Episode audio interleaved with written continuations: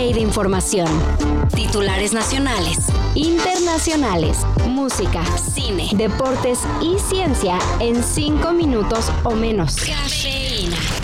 8 de la mañana, parece que había más tranquilidad hasta ahora, hasta que acaba de publicar, acaba de conocerse que ahora mismo se está viviendo otra vez ataques aéreos israelíes en el sur de Gaza.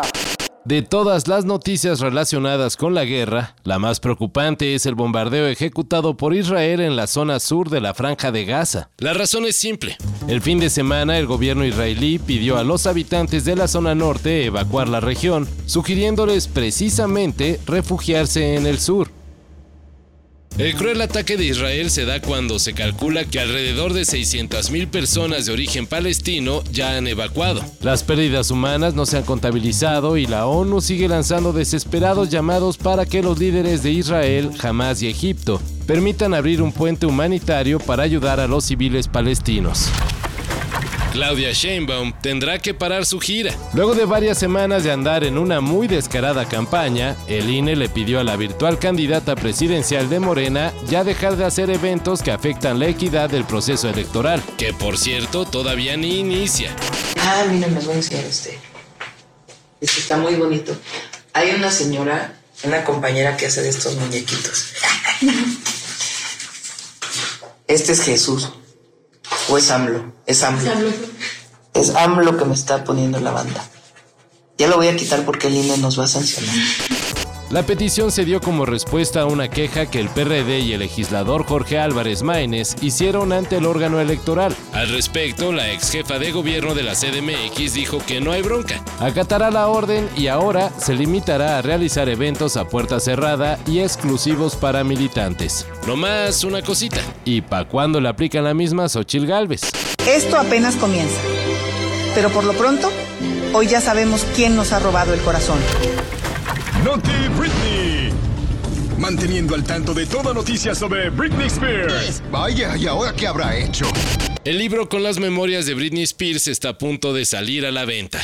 Y parece que dará a conocer varios asuntos que incomodarán a más de un famoso. No más hay que ver el adelanto que publicó ayer TMC, en el que se revela que Britney se realizó un aborto cuando era novia de Justin Timberlake. De acuerdo con la cantante, decidió abortar porque el ex NSYNC no estaba contento con su embarazo y ella pensó que eran muy jóvenes para ser padres.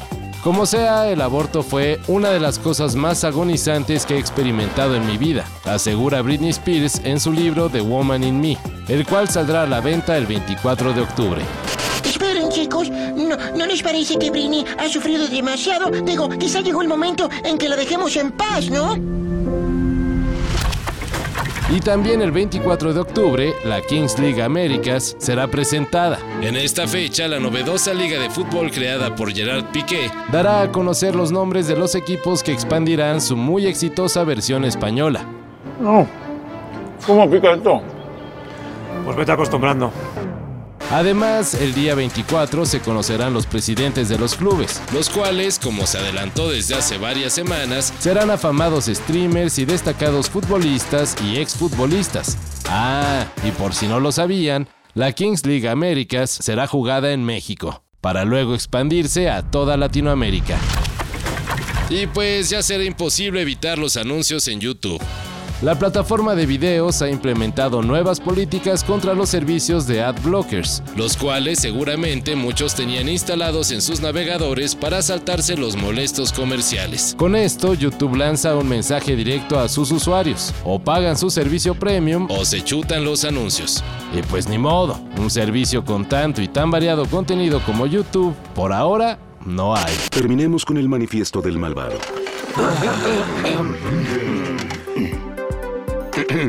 Soy malo y eso es bueno. Yo jamás seré bueno y eso no es malo. No hay nadie quien quiera ser además de mí. Todo esto y más de lo que necesitas saber en sopitas.com. El guion corre a cargo de Álvaro Cortés y yo soy Carlos el Santo Domínguez. Cafeína. Un shot de noticias para despertar. Lunes a viernes por sopitas.com. Y donde sea que escuches podcasts.